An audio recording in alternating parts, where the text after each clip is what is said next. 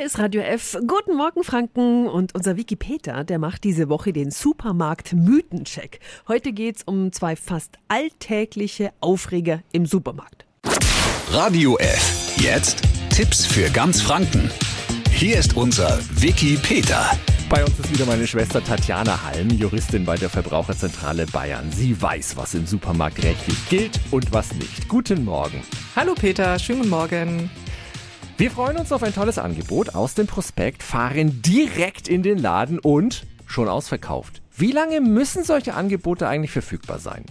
Offiziell heißt es, dass es eine angemessene Zeit zur Verfügung gestellt werden soll. Aber die Rechtsprechung hat da durchaus schon so entwickelt, dass es mindestens zwei Tage sein sollten. Also das heißt, wenn Sie natürlich jetzt ein schönes Angebot in einem Prospekt sehen und dann vor Ort sofort erscheinen und dann ist es nicht mehr da, können Sie davon ausgehen, das war zu kurz. Leider hat der private Käufer erstmal keinen Anspruch darauf zu sagen, du musst es mir jetzt trotzdem besorgen.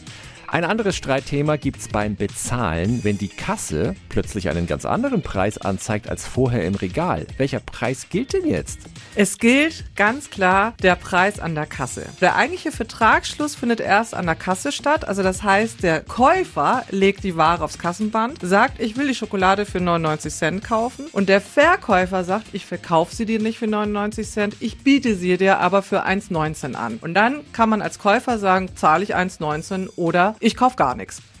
Vielen Dank an Tatjana Halm von der Verbraucherzentrale Bayern. Morgen geht's um das Malheur, wenn uns im Supermarkt mal was kaputt geht. Müssen wir den Schaden dann zahlen? Die Antwort morgen im Supermarkt Mythencheck. Tipps für ganz Franken von unserem Wiki Peter.